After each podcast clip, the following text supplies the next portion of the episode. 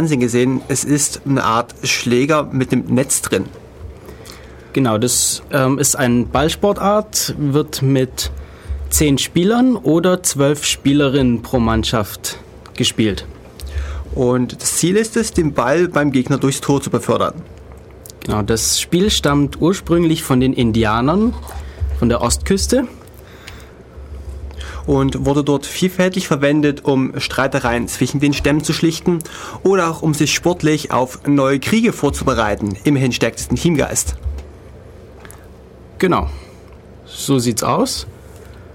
Und wenn euch Lacrosse mehr interessiert, Spielregeln und weiteres, dann könnt ihr diese auf, in dem entsprechenden Wikipedia-Artikel nachlesen. Unsere Musik kommt heute von Unsere Musik, also wir fangen jetzt an mit Musik von dem Diablo Swing Orchestra und melden uns gleich wieder. So, ihr hört Def Radio vom CCC Ulm und die Musik war vom Diablo Swing Orchestra. Der Song hieß Wedding March for a Bullet. So, wie versprochen, wollen wir euch jetzt was über Veranstaltungen des CCC erzählen. Und Anfangen möchten wir da mit dem Chaos Communication Kongress. Wir haben im Januar schon eine Sendung nur über diesen Kongress gemacht, über den 26. Chaos Communication Kongress. Wenn ihr die anhören möchtet, die gibt es auf unserer Webseite devradio.de, dev radio.de und äh, das ist die Sendung Nummer 152. Genau, zum Kongress gibt es noch allgemein zu sagen, dass es ihn seit 1984 gibt, dass er vom 27. bis 29. Dezember in, naja, meistens Berlin mittlerweile stattfindet. Das sollte man sich kurz vor Augen führen, das ist jedes, jedes Jahr zwischen Weihnachten und Neujahr. Genau, und in den 90er Jahren, also hat er, davor hat er in Hamburg stattgefunden, ist dann zusammen mit dem mit dem CCC nach Berlin gezogen und findet seitdem her dort statt. Ähm, Teilnehmer sind, sind es meistens so zwischen 2000 und 9000 Menschen und es werden ähm, Themen angesprochen wie Sicherheit, Politik, Kultur. Und natürlich auch Technik. Genau. Dann gibt es so, naja, Dinge, die sich mittlerweile zur Tradition entwickelt haben, wie zum Beispiel die Security Nightmares oder Hacker Jeopardy oder das Chaos Familienduell. Hey, das Hacker Jeopardy ist lustig, erklär's mal. Naja, also es ist in etwa so wie Jeopardy im Fernsehen. Also man ich kenne es nicht. Okay, also man stellt zum Beispiel eine Frage, so, ähm, wer hat die Primzahl gefunden? Und dann ähm, ist die Antwort. Wie heißt denn dieses Spiel, wo die Antwort vorgegeben wird und die Frage erraten werden muss? Ja, das ist halt genau das. Ah. Also wir, wir antworten nicht auf Fragen, sondern wir fragen auf Antworten, oder wie sehe ich das? Ja, stimmt. Also die, die Antwort wird, wird vorgegeben und ähm, die Frage dazu wird, wird gestellt. Gibt es irgendwie eine Wertung für Fragen, die halbwegs richtig gestellt wurden?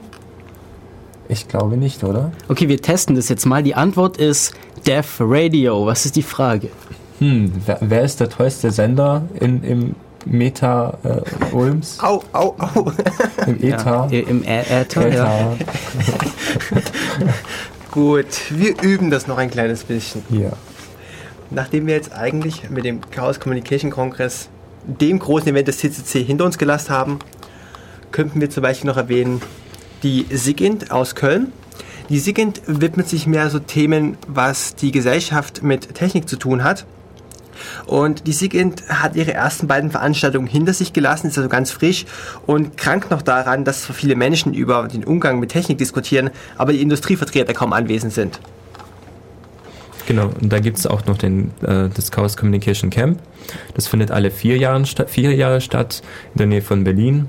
Das erste hat 1999 ähm, stattgefunden, dann 2003, entsprechend 2007 und das nächste findet dann wieder nächstes Jahr statt. Was ich vielleicht noch so zwischenwerfen muss, ist, die meisten coolen Sachen findet ihr online.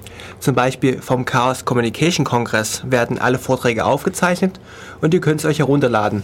Genauso auch bei der SIGINT. Genau, also wer Interesse an diesen Sachen hat, äh, wir waren alle, die jetzt hier sind, wir drei ja. waren auf dem 26C3, dem 26. Chaos Communication Kongress und der ist super. Der ist toll. Und der ist auch nicht nur für Hacker was. Also schaut euch das an, schaut euch die Vorträge an, aber es lohnt sich auf jeden Fall auch hinzugehen. Gut, dann gibt es noch zusätzlich die Gulasch-Programmiernacht.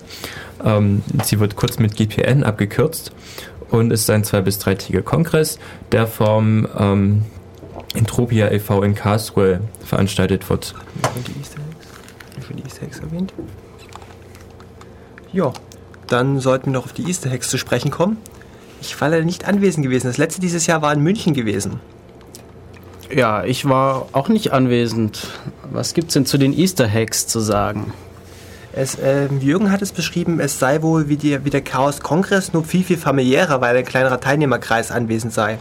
Ja, also der Easter Hack oder Punkt slash Easter minus H minus EGG ähm, ist eher so eine kleinere Veranstaltung im familiären äh, Kreis, die zu Ostern stattfindet, wie der Name schon sagt. Und ähm, naja, es sind immer so kleine, gemütliche Gruppen, ähm, die so in etwa 250 bis 250 Leute fassen. Und naja, da, ist, da steht nicht so der Vortrag im, im Vordergrund, sondern das zusammen am Rechner sitzen. Und es gibt täglich Frühstück den ganzen Tag und ähm, ja, Kaffee. Was jetzt einfach nur mal erwähnt werden soll, wegen der Kürze der Zeit, sind die Meta Rhein-Main Chaos Days. Und wenn wir mal weg von den großen Veranstaltungen kommen, kann man sagen, dass so ziemlich jeder kleine Erfa-Kreis des CCC seine eigenen Veranstaltungen pflegt. Zum Beispiel pflegt der CCC Ulm einmal im Monat ein Chaos-Seminar, wo man einfach einen öffentlichen Vortrag hält. Eintritt ist selbstverständlich kostenlos. Und der Vortragende bestimmt das Thema. Unser nächster Vortrag wird diesen Montag stattfinden, am 13. September. Also morgen? Zum Thema Paradigmen der Programmierung. Ähm, ein örtlich naher Verwandter ist der Chaos Computer Club Stuttgart. Auch der hält einmal im Monat seine Vorträge an jedem zweiten Donnerstag. Wenn ihr online nachschauen wollt, wann der nächste ist, cccs.de, Chaos Computer Club Stuttgart. Der letzte war gewesen zum Thema Selbstversuch, Selbstauskunft, wie das Bundesdatenschutzgesetz umgesetzt wird und bei welchen Firmen es noch klemmt. Generell würde ich sagen, dass der Chaos Computer Club Stuttgart sehr stark auf Themen wie Datenschutz und Sicherheit fixiert ist. Okay, wir haben jetzt in sieben Minuten ziemlich viel reingequetscht. Das ist vielleicht ein bisschen verwirrend. Ich würde sagen, wir machen nochmal kurz Musik und dann gehen wir nochmal näher auf diese Veranstaltungen ein. Okay, die Musik stammt immer noch vom Diablo Swing Orchestra und das Stück diesmal war der Bellrock Boogie. Wir müssen ja nochmal Werbung für unsere Musik machen. Wir spielen ausdrücklich freie Musik, frei von GEMA, frei zum Handeln. Genau, freie Musik. Äh, diese hier habe ich auf Jamendo gefunden. Jamendo.com. Unglaublich viele, unglaublich viele Alben, Künstler, die dort ihre Musik frei zur Verfügung stellen. Lohnt sich mal drauf zu schauen. Okay, wir reden über Veranstaltungen aus der Chaos-Familie. Und vorhin erwähnt hatten wir zum einen den Chaos Communication Kongress, die eigentlich größte Veranstaltung, jährlich äh, nach Weihnachten in Berlin stattfindend. Äh, 2009 waren über 9000 Leute anwesend. Geht vier Tage. Es sind Vorträge und Workshops. Genau. Dann von, äh, vom CCC in Karlsruhe wird die Gulasch Programmiernacht veranstaltet. Es ist ein zweitägiger Kongress. Und wir hatten den Easter Hack. Ähm, auch passend dazu als den kleinen Chaos-Kongress, wo es einfach mal um familiäres Beisammensein geht. Genau. Die SIGINT, die jährlich in Köln stattfindet, wo es darum geht, den Zusammenhang zwischen Mensch und Maschine herzustellen und den Umgang mit der Technik. Okay, und was jetzt neulich erst stattgefunden hat, nämlich letztes Wochenende, waren in Darmstadt die Meta Rhein-Main Chaos Days. Leo und ich waren da. Äh, es ist ähnlich wie der Kongress. Vielleicht ein bisschen chaotischer. Was Ah. meint ihr mit chaotisch? Mehr Leute anwesend, weniger gut organisiert? Nein, es sind weniger Leute anwesend. Ja, es waren am Ende, am Ende etwa 300 bis 400 Leute da.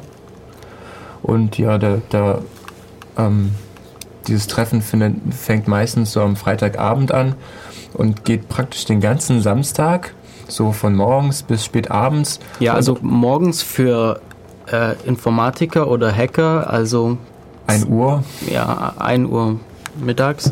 Ach, das morgens? Das morgens, genau. Und wie funktioniert die Verpflegung, wenn man quasi gesehen zu sinnvollen Geschäftsöffnungszeiten am Arbeiten ist? Ja, also da kann man sich so eine Flatrate dazu buchen und bekommt täglich Frühstück und ständig Kaffee, wenn man möchte. Ja, also wir hatten Frühstück dabei und eine Kaffee-Flatrate und zu dieser Kaffee-Flatrate haben wir dann auch noch eine Tasse bekommen, damit wir den Kaffee irgendwo reinfüllen können. Äh, außerdem wurde, also es, das hat in der TU Darmstadt stattgefunden und vor diesem Uni-Gebäude wurde dann noch gegrillt fast den ganzen Tag eigentlich. Da konnte man Bratwürste und Steaks und so kaufen. Aus welcher Quelle habt ihr von der Veranstaltung gehört? Tja, wir haben ein Plakat gesehen und zwar auf auch einem Kongress und zwar der Frostcon, der Free and Open Source Software Konferenz. Die war vor drei Wochen oder so ungefähr in St. Augustin bei Bonn. Das, die Veranstaltung ist nicht vom Chaos Computer Club, aber äh, hat natürlich auch was damit zu tun, was wir so tun. Nämlich freier Software und die war auch super. Ja. Gut. Kommen wir wieder zurück auf die Meta Rhein-Main Chaos Days. Hast du Themen gesehen, die besonders häufig abgedeckt werden? Oder ist es genauso wie der Kongress, wir machen eine bunte Mischung? Ähm, es gibt natürlich immer wieder Sachen, die öfter vorkommen, aber im Endeffekt ist alles bunt gemischt. Wir hatten auch da eine bunte Mischung. Es gab nicht ganz so viele Vorträge. Es war ja auch, es waren ja auch nur zweieinhalb Tage eigentlich Vorträge. Und was mir da eigentlich am meisten in Erinnerung geblieben ist, wäre das Atomic Tagging. Ich war in einem Vortrag zum Atomic Tagging. Dann hatten wir was über äh, Raketenmodellbau, über äh, Verschlüsselung, SSL und dann auch gesellschaftlichere Themen und was über das Stromnetz. Ja, genau. Ähm, wir können gleich damit anfangen zu diesem Stromnetzvortrag. Und zwar geht es darum, dass in so einem Stromnetz, ähm, das kann man sich so bildlich vorstellen, wie ein großer Stausee in den Wasser fließt. Also man speist irgendwo viel Wasser ein und dann nimmt sich jeder Haushalt so ein bisschen was, also man, man, kann sich vorstellen, dieser Stausee wird dann in Rohre geleitet und der, der verästelt sich sehr stark und irgendwann kommt er bei uns aus der Steckdose raus. Nur ist die Metapher ein bisschen weit hergeholt, weil bei so einem Stromnetz ist es eher so, dass das, was reinkommt, auch gleich wieder verbraucht sein muss. Also so ein Stromnetz kann nicht so wirklich viel Energie speichern. Der Physiker würde sagen, Strom kann man überhaupt nicht speichern. Denn das, was ihr an Batterien mit euch herumtragt, ist kein Strom, sondern es ist Energie in Materie gespeichert. Genau. Also Input ungleich Output. Ähm, und ja, oder Input mu muss gleich dem ja, Output genau, sein. Genau, also ich meine im allgemeinen Fall, was den Stausee angeht. Also das, was gerade an Strom verbraucht wird, muss auf der anderen Seite wieder reingesteckt werden in das Stromnetz. Genau. Und jetzt gibt es natürlich verschiedene Energiequellen, wie zum Beispiel Kohlekraft, Atomkraft, Windkraft, Wasserkraft, Solarzellen und vieles, vieles mehr. Atomkraft, hast du gesagt? Ja. Okay, sorry. Ähm, und da, da, da ist es halt so, dass bestimmte Energiequellen nur zu bestimmten Tageszeiten oder ähm, Energie herstellen können, sondern vor allem die, Ener die regenerativen Energiequellen, wie zum Beispiel Windkraft, die dann wir haben die Land-Seewind-Zirkulation. Du hast am Mittag und äh, in der Nacht ähm, kräftige Winde und zwischendrin irgendwie so ein Mittelding, das nicht ganz definierbar ist. Ja, beziehungsweise. Aber das krasseste für tageszeitige Abhängigkeit ist eigentlich die Solarkraft. Ja. Die Photovoltaik. Genau, also wenn keine Sonne scheint, kommt da auch kein Strom raus. Des Weiteren gibt es Kraftwerke, die kann man einfach so abschalten. So Braunkohlekraftwerke können ganz schnell ihren Energielevel hoch und runter fahren. Bei Atomkraftwerken ist das ein bisschen kritisch, die sind etwas langsamer. Ja, also Atomkraftwerke laufen ständig ich glaube Steinkohlekraftwerke auch. Laufen auch dauerhaft. Und diese decken den Grundbedarf, den Bedarf, der immer da ist. Das könnt ihr daran sehen, wenn ihr mal mit dem Auto eine belgische Autobahn lang fahrt, werdet ihr sehen, dass dort auch bei Tag die Straßenbeleuchtung leuchtet. Sie finanzieren einfach den Großteil ihres Energiebedarfs aus Atomkraft und können bei Tag die Produktion nicht sinnvoll drosseln. Und wir wissen, was reingeht, muss auch gleichzeitig wieder rausfließen, also muss der Strom verbraucht werden. Ja, man kann sich das auch ganz leicht herleiten, wenn man sich vorstellt, dass in so einem Atomkraftwerk einfach viel, viel Hitze erzeugt wird und die dann später in Energie umgewandelt wird über Turbinen und Co. Ähm, dann hat man auf einmal diese, diese Wärme und ja, die kann man nicht einfach so verpuffen lassen. Genau, und wie Mato schon gesagt hat, ähm, diese ähm, Atomkraftwerke oder ähm, Kraftwerke, die, die, die Kohle oder, oder Erdöl ver verbrennen, die, die sichern den, den Grundbedarf und die meist regenerativen Energiequellen, die man leicht abschalten kann, die sichern so die Spannungsspitzen, sage ich jetzt mal. Und zwar treten die meistens so nach dem Aufstehen auf. Das heißt, wenn alle Leute zur Arbeit gehen wollen und sich davor noch waschen müssen. Und dann morgens die Kaffeemaschine anschalten und den Wasserkocher. Genau. Oder mittags nach Hause kommen und sich noch was zu essen kochen müssen, weil so ein Backofen ist nicht gerade, naja, energiearm. Wobei hingegen man abends meist irgendwelche Flauten hat, wenn die Leute vor ihrem Fernseher hängen und den Krimi schauen, läuft wenig Beleuchtung, es geht kein Backofen mehr, es ist halt einfach nur der Fernseher und damit die einzige Energiequelle, die läuft. Der einzige Energieverbraucher. Genau. Okay, was wir damit sagen wollen, der Stromverbrauch ist nicht die, ganz, die, ganzen Zeit, die ganze Zeit gleich. Die ändert sich über den Tag hinweg. Und das ist eigentlich großteils bekannt, wie, das, wie diese Kurve verläuft aber es gibt eben auch unvorhergesehene Sachen. Unvorher Was dann gerne mal zu irgendwelchen äh, sportlichen Weltmeisterschaften und anderen großen Events auftritt. Ja gut, damit kann man auch rechnen. Wenn man weiß, dass die Fußball-Weltmeisterschaft stattfindet, dann rechnet man damit, dass da mehr Strom verbraucht wird. Aber äh, es, es kommt einfach mal vor, dass mehr Strom verbraucht wird als erwartet und dann muss man weitere Quellen dazuschalten. Ich mag das jetzt mal kurz zusammenfassen. Also es gibt eine Bedarfskurve, die die Haushalte definieren und die muss der Stromhersteller irgendwie decken können, indem er unterschiedliche Quellen zusammenschaltet, einschaltet, abschaltet. Genau. Und wenn man sich jetzt die Kurven anschaut, die entstehen, wenn, wenn man die ganzen Energiequellen anschaut, dann korrelieren die nicht zwangsläufig. Und zwar sieht es dann so aus, dass zu bestimmten Tageszeiten eben unsere Windkraftwerke anspringen und naja, das muss nicht unbedingt morgens sein oder genau dann, wenn die Leute aufstehen. Das heißt, zu bestimmten Tageszeiten hat man einfach zu viel, zu bestimmten Tageszeiten liefern solche regenerativen Energiequellen einfach zu wenig. Das heißt, man hätte es gerne so, dass die Leute einen ausgeglichenen Energiebedarf haben, beziehungsweise es die bestimmten Gegebenheiten anpassen. Ja, also wir wollen dann Strom verbrauchen, wenn auch viel Strom da ist. Und auf diesem Vortrag auf den Chaos Days, der hieß Power to the People, äh, wurde da eben eine Idee erklärt. Da der, wie hieß denn der Mann, der das gemacht hat? Das müssen wir mal nachschauen, wie der hieß, der den Vortrag gehalten hat. Auf jeden Fall hatte der eine tolle Idee und zwar, ähm, ja, er hat zunächst mal über diese ganzen intelligenten Stromzähler gesprochen, die jetzt so seit einigen Jahren auf den Markt kommen. Diese intelligenten Stromzähler, die messen einfach den Stromverbrauch im Haushalt und schicken dann alle paar Minuten ihre gesammelten Daten an den entsprechenden Dienstleister, von dem man diesen Stromzähler bekommen hat. Jetzt, wir sind, wir wären nicht der Chaos Computer Club, wenn wir uns da nicht schon Sorgen um unsere Daten machen würden.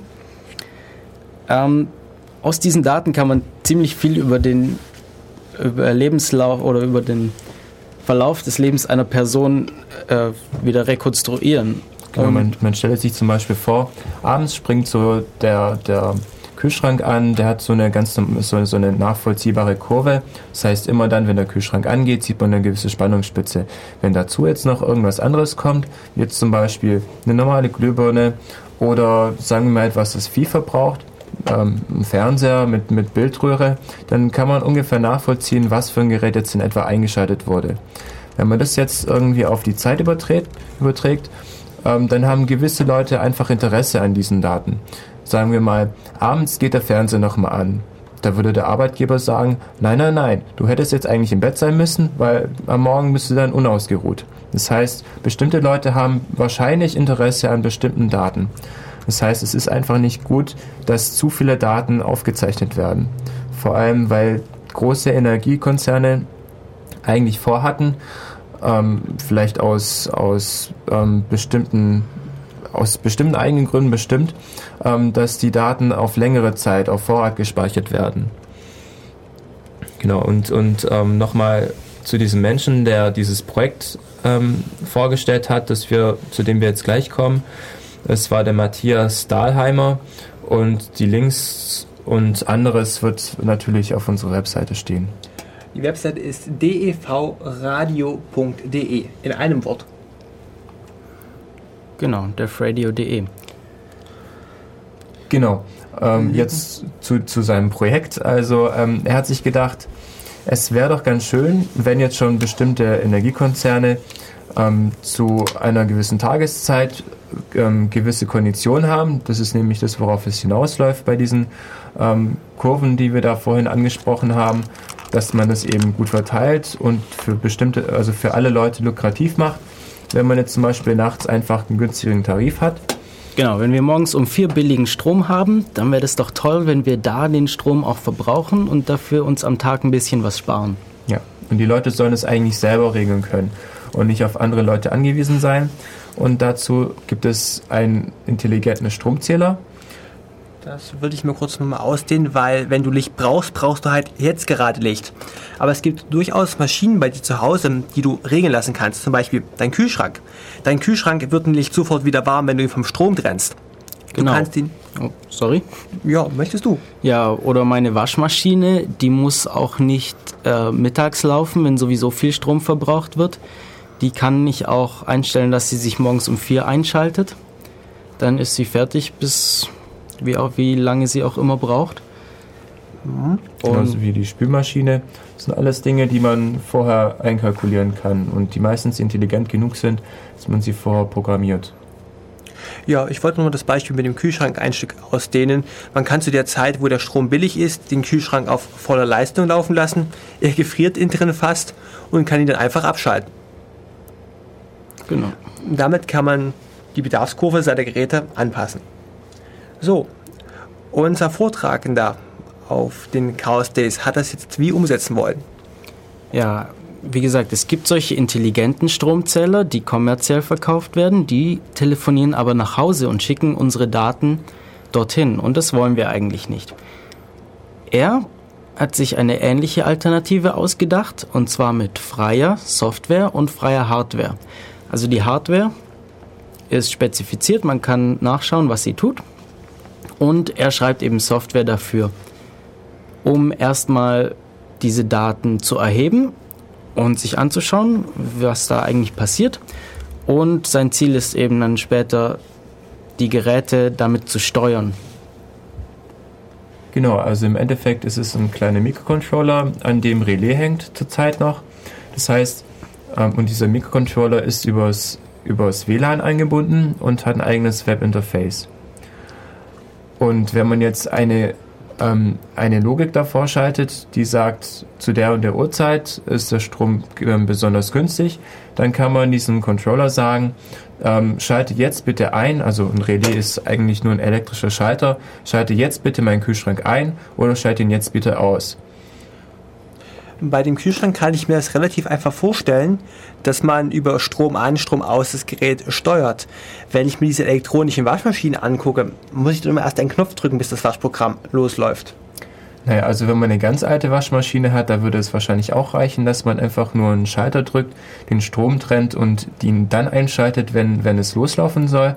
Aber du hast recht, bei moderneren ähm, Waschmaschinen wird es wahrscheinlich ein bisschen komplizierter sein. Ja, die Aber resetten sich dann, wenn man denen den Strom wegnimmt. Genau. Also mit ein bisschen, ja, mit ein bisschen Verständnis, was die Technik angeht, geht es bestimmt jetzt schon. Das heißt, man sagt einfach, diesen Schalter ähm, führe ich so heraus, dass es auch diese Controller bedienen kann. Alternativ, naja, lässt man eben einen Techniker kommen, der es dann installieren soll. Oder ähm, es gibt auch Geräte, die man über sogenannten Digitalstrom steuern kann. Das, ich habe das davor noch nicht gehört gehabt, aber ich nehme jetzt mal an, dass es einfach ähm, eine Steuerungsmöglichkeit über das Stromnetz ist. Also wie wenn wir jetzt ein LAN-Kabel daheim an den Computer stecken und darüber kommunizieren, dass wir einfach den Strom, die, das, das Stromnetz im Haus nutzen, um darüber mit Geräten zu kommunizieren. Zum Beispiel, um der Waschmaschine zu sagen, wann sie sich einschalten soll. Das haben wir so ähnlich am Laufen. Und zwar kann man ein Netzwerk über seine hauseigenen Stromleitung schicken, als sogenanntes D-LAN, D-Vidora. Genau, das ist eine Erweiterung des LANs, damit man nicht mehr durchs ganze Haus Kabel verlegen muss extra. Aber da ist es, glaube ich, eben direkt für Geräte gedacht, die das sprechen. Ja, im Prinzip kann man sagen, man wird doch keine Kabel verlegen müssen. Die Geräte sind alle schon miteinander vernetzt. Sie hängen am Stromnetz dran. Genau. Man muss es nur noch nutzen, um Daten zu schicken. Ja, aber diese Controller funktionieren jetzt eben auf WLAN-Basis, dass, dass ähm, die späteren über, über Digitalstrom gesteuert werden können. Das wird dann eben von diesem Mikrocontroller aus zu dem ähm, entsprechenden Gerät ausgemacht werden. Ja, also man sieht es auch heute schon. Ähm, man kann nicht nur WLAN über, über die Steckdose steuern, sondern auch Licht. Dazu gab es zum Beispiel auf dem Meter Rhein-Main Chaos Days oder auf der Frostcon, glaube ich, ähm, gab es da auch bestimmte Vorträge, die kann man sich dann nochmal anschauen. Die Links werden dann auftauchen. Spielen wir erstmal eine Runde Musik? Ja, wir machen gleich noch Musik, aber ich habe noch kurz den Digitalstrom nachgeschaut und das ist genauso, wie ich das eigentlich gesagt hatte. Ähm, das Stromnetz dient als Bus. Wer, das, wer, dieses, äh, wer diese Vokabel kennt und weiß, was damit anzufangen ist. Ähm, alle Geräte hängen eben an diesem Stromnetz. Das heißt, über das Stromnetz kann ich alle Geräte ansprechen und wenn die das verstehen, was ich denen da sage, dann kann man denen einfach da Befehle erteilen. Ja, das heißt, über dieses Stromnetz kann man bestimmte Informationen aufmodulieren und ähm, Daten übertragen.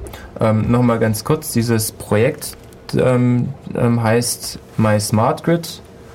Wer sich darüber informieren kann, äh, möchte, ähm, ja, findet Informationen bei uns. Okay, nochmal Musik. Wir wechseln den Interpreten und zwar es kommt die Musik jetzt von Brad Sachs. Das Lied heißt Fake It. Ich glaube, die Band kommt aus Kanada, wenn ich mich nicht irre. Das müsste ich aber auch nochmal nachschauen. Viel Spaß beim Zuhören. Und vor der Musik haben wir uns über einen Vortrag von den Meta Rhein-Main Chaos Days unterhalten. Ich mag lieber ganz kurz unterbrechen, denn wir haben es heute noch gar nicht mal die Nummer gesagt. Ihr könnt natürlich auch hier anrufen. Wir quatschen ein bisschen mit euch und sprechen ab, ob ihr im ETA zu hören sein wollt.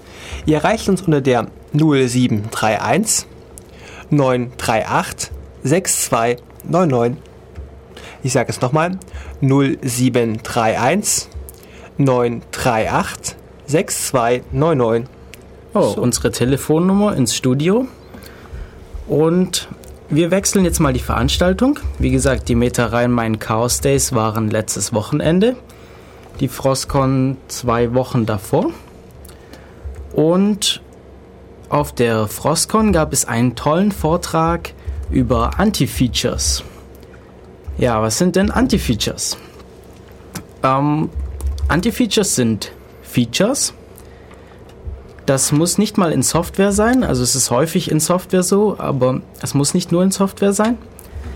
Es sind Features in Produkten, die explizit vorgesehen sind, dafür in diesen Produkten vorzukommen, die aber nicht toll sind, die man im Allgemeinen nicht mag und für die man üblicherweise auch Geld zahlt, damit sie nicht vorhanden sind. Mir ist da spontan noch was eingefallen in Hardware. Man kann Motorräder runterdrosseln. Ja, das wäre ein Anti-Feature. Wenn ein Motorrad gedrosselt ist, sodass es nicht über eine bestimmte Geschwindigkeit kommt oder eine, auf eine andere Art gedrosselt ist, dann könnte man das als Anti-Feature bezeichnen, nämlich ein Feature, das so vorgesehen ist, das aber eigentlich den einen einschränkt, also eine Einschränkung macht in der Benutzung dieses Produkts. Es gab auch im Softwarebereich ein Beispiel, das war dafür ganz bekannt. Es gab das Windows NT Basic und das Windows NT Workstation oder hieß es vielleicht Server. Die sahen beide gleich aus, waren auch genauso gleich einzustellen, aber der Preisunterschied war fast eine Null mehr hinten dran. Und was diese beiden Versionen unterschieden hat, war einfach nur, dass bei dem einen verboten war, dass es viele Netzwerkverbindungen gleichzeitig offen haben darf. Ja, und eigentlich haben sie sich kaum unterschieden, sondern nur durch eine Einstellung, die irgendwo intern vorgenommen wurde. Um genau zu sein, war es nur ein einziges Bit in der Registry. Okay, also diese beiden Installationen waren identisch, bis auf ein Bit. Also ein, eine einzige 1 oder 0 war unterschiedlich. Und das hat einen großen Preisunterschied rausgerissen. Genau, und äh, Leute, die das rausgefunden haben, haben sich dann natürlich lieber die billigere Version gekauft und irgendwie dieses Bit umgedreht. Ihr müsst bedenken, das ist eine Sache, über die ist man auch verdammt sauer, weil man, man zahlt ja als Kunde die Entwicklung wieder und es wurde dort Zeit reingesteckt, um etwas an Funktionalität rauszunehmen. Das ist richtig, das hat der Vortragende auf der Frostcon auch gesagt. Man bezahlt diese Anti-Features, weil eben viele weil Entwickler dafür bezahlt werden, diese Anti-Features zu entwickeln. Und es hat bestimmt einiges an Entwicklung gekostet, ähm, einzustellen, dass, dass ein System weniger Netzwerkverbindungen machen kann. Ja, was haben wir denn sonst für Anti-Features? Ähm, er hat jede Menge vorgestellt. Leo, fällt dir noch was ein? Naja, also zum Beispiel in, bei Windows Vista gab es verschiedene Versionen zum Beispiel die Windows Vista Starter Edition, die verhindert hat, dass man mehr als drei offene Fenster hatte. Also, und vor allem, man muss sich vorstellen, sowas ist nicht gerade trivial. Also, man muss herausfinden, welches Programm denn nicht, also hat eine grafische Oberfläche. Und welches Programm läuft denn gerade? Wobei das jetzt ein kleineres Problem ist. Aber welches Programm sieht man denn gerade? Das heißt, es wird, wie Marco schon gesagt hat, sehr, sehr viel Zeit und Geld investiert, damit man eben sowas, ähm, sowas kaufen kann. Ja, und die Verkäufer dieser äh, solcher Produkte, die versuchen eben durch solche Anti-Features Leute dazu zu bewegen, eine teurere Version zu kaufen. Ich glaube, man kann das Windows Starter nochmal erklären. Und zwar ist es gedacht für Entwicklungsländer, wo richtige Betriebssysteme viel zu teuer sind, dass man den Leuten quasi zum Spottpreis ein abgespecktes Windows in die Hand drückt und wenn ihr Funktionalitätswunsch darüber hinausgeht, müssen sie bezahlen. Ja, aber wie gesagt, das ist nicht nur in Software so. Wir hatten schon das mit dem Motorrad.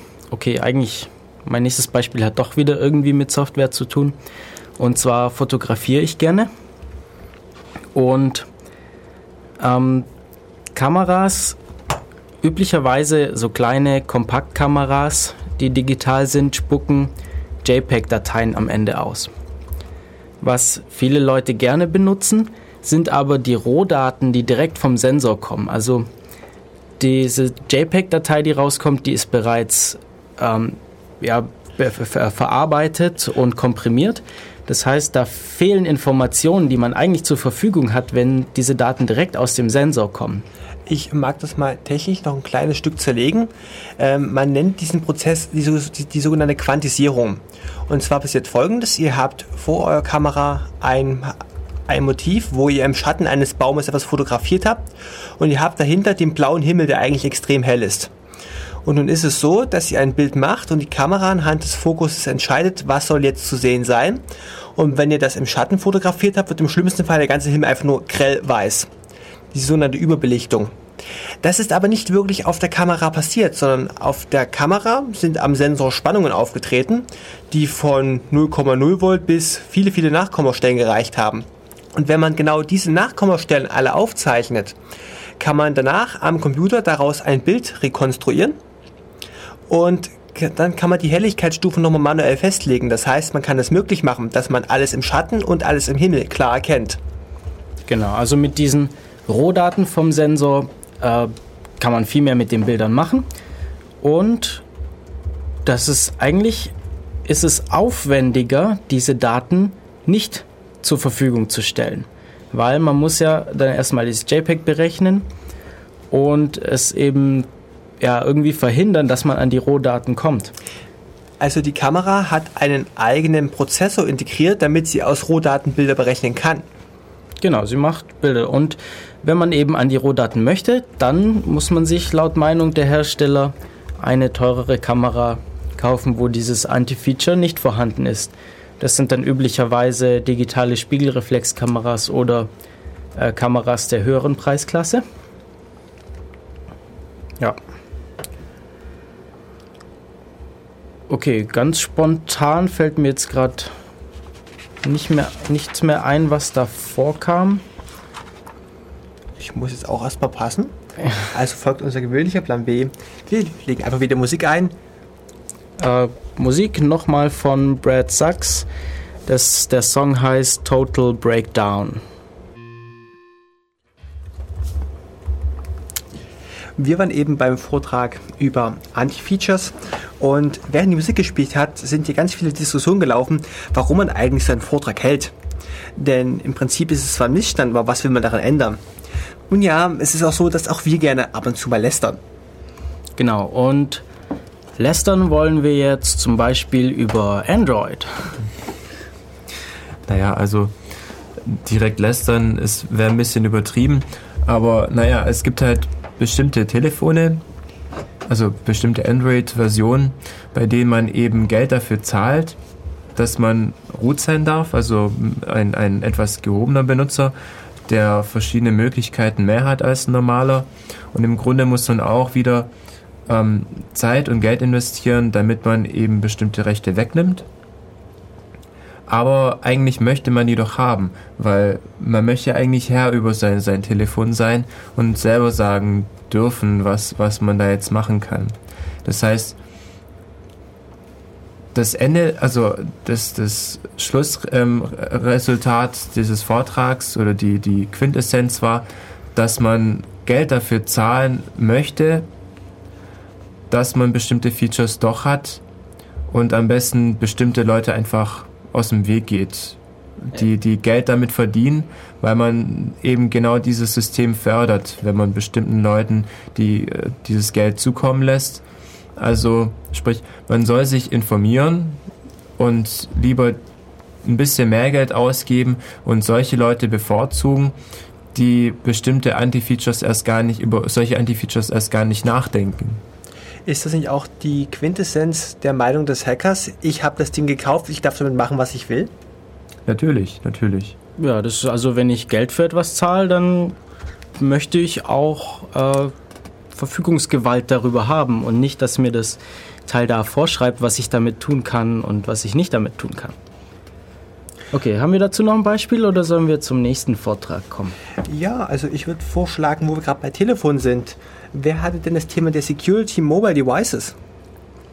Ähm, Mo Security Mobile Devices. Äh, ich weiß jetzt, gab es da, gab's da verschiedene Vorträge.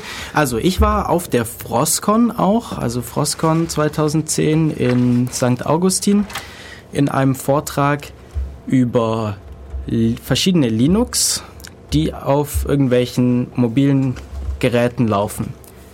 Und da wurden mehrere vorgestellt. Zum einen äh, Migo, Maemo, Android und WebOS von Palm. Ja, ähm, Ziel dieses Vortrags ist einfach gewesen, Geräte vorzustellen auf die, oder ja, Linux vorzustellen, das auf mobilen Geräten läuft. Und angefangen hat er mit Maemo. Das ist ein richtiges Linux auf Debian basierend. Und das äh, äh, erlaubt eben Superuser zu werden, also Root-Zugriff zu haben, indem man einfach auf der Kommandozeile sudo gainroot eingibt. Das wäre jetzt was.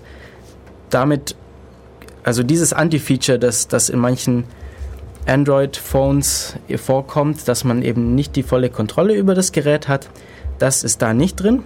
Man kann hier einfach root werden. Ja, im Moment gibt es nur ein einziges Gerät, auf dem Maimo läuft. Das ist von Nokia. Ich glaube, das war das N9 oder N900, irgendwie sowas in die Richtung. Ja, N900, genau. Ansonsten nutzt Nokia zurzeit noch ganz viele Symbian-Telefone. Ah, okay. was zwar auch ein Linux ist, aber in dem Zusammenhang nicht wirklich wähnenswert wäre. Okay, also Maimo, wie gesagt, ein richtiges Linux. Es ist dementsprechend auch genauso mächtig wie ein Linux auf einem Laptop oder auf einem Desktop-PC. Und es gibt da verschiedene APIs und Libraries, um Programme dafür zu schreiben.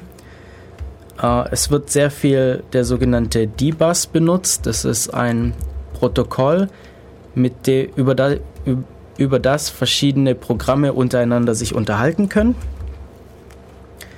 Ja, und für die, äh, für die GUIs, für die grafische Oberfläche, wird hauptsächlich Qt verwendet. Äh, Qt ist, glaube ich, auch von Nokia, oder? Ja, Nokia hat Qt aufgekauft. Ist aktuell in der Version 4.6. Okay. Was der Vortragende erwähnt hat, ist, dass ihm so ein bisschen die Abstraktion fehlt. Also man entwickelt da auf einer ziemlich tiefen Ebene Software. Ich kann direkt mal weiterreden. Ich habe letztens mal ein, ein Mego gesehen bei einem Freund auf einem Netbook. Der hat dort ein Smartphone Linux aufgespielt und muss sagen, das war verdammt flink im Booten.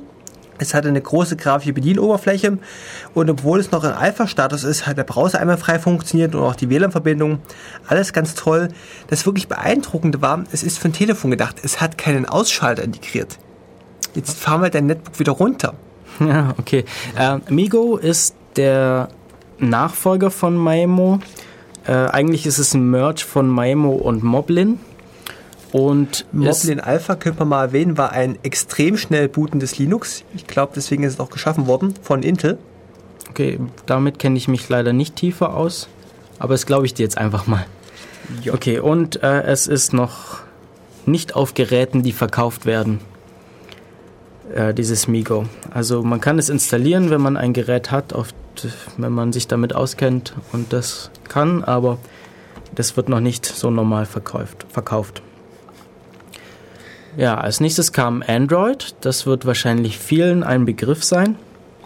Android ist vermutlich das meist installierte Betriebssystem auf modernen Smartphones. Hey, du hast, du hast noch das iPhone OS. Wir müssen mal die iPhones in der Zahl zählen. Ah, richtig, über das iPhone OS hat er nicht gesprochen. Äh, das ist aber auch kein Linux, es ging ja um Linux.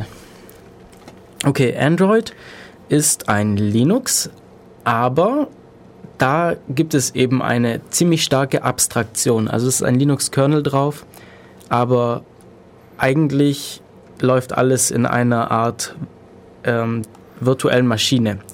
Zwar die Dalvik VM, nicht den, keine, keine Java Virtual Machine. Und es ist aber ähnlich. Also es wird in Java programmiert, in anderen virtuellen Maschinen Code übersetzt. Wie nennt man das? Also Java. Ja, ich habe vergessen, wie das. Doch, Bytecode. Genau, bei Java heißt es Bytecode. Ich nehme an, dass bei dieser virtuellen Maschine heißt es auch so, aber es ist eben anderer Bytecode als für die, als für die Java Virtual Machine. Wo wir gerade bei Java sind, kann ich nur mal aus den Medien aufbereiten. Ich habe es dann nicht aktiv weiter verfolgt. Und zwar ist es so, dass Sun, der Hersteller von Java, von Oracle gekauft wurde und Oracle leistet sich zurzeit einen Lizenzclinch mit Google wegen der Lizenzierung der Java-Maschine. Mhm. Ich habe nicht verfolgt, worum es dann weiterging. Ich mag das halt persönlich nicht.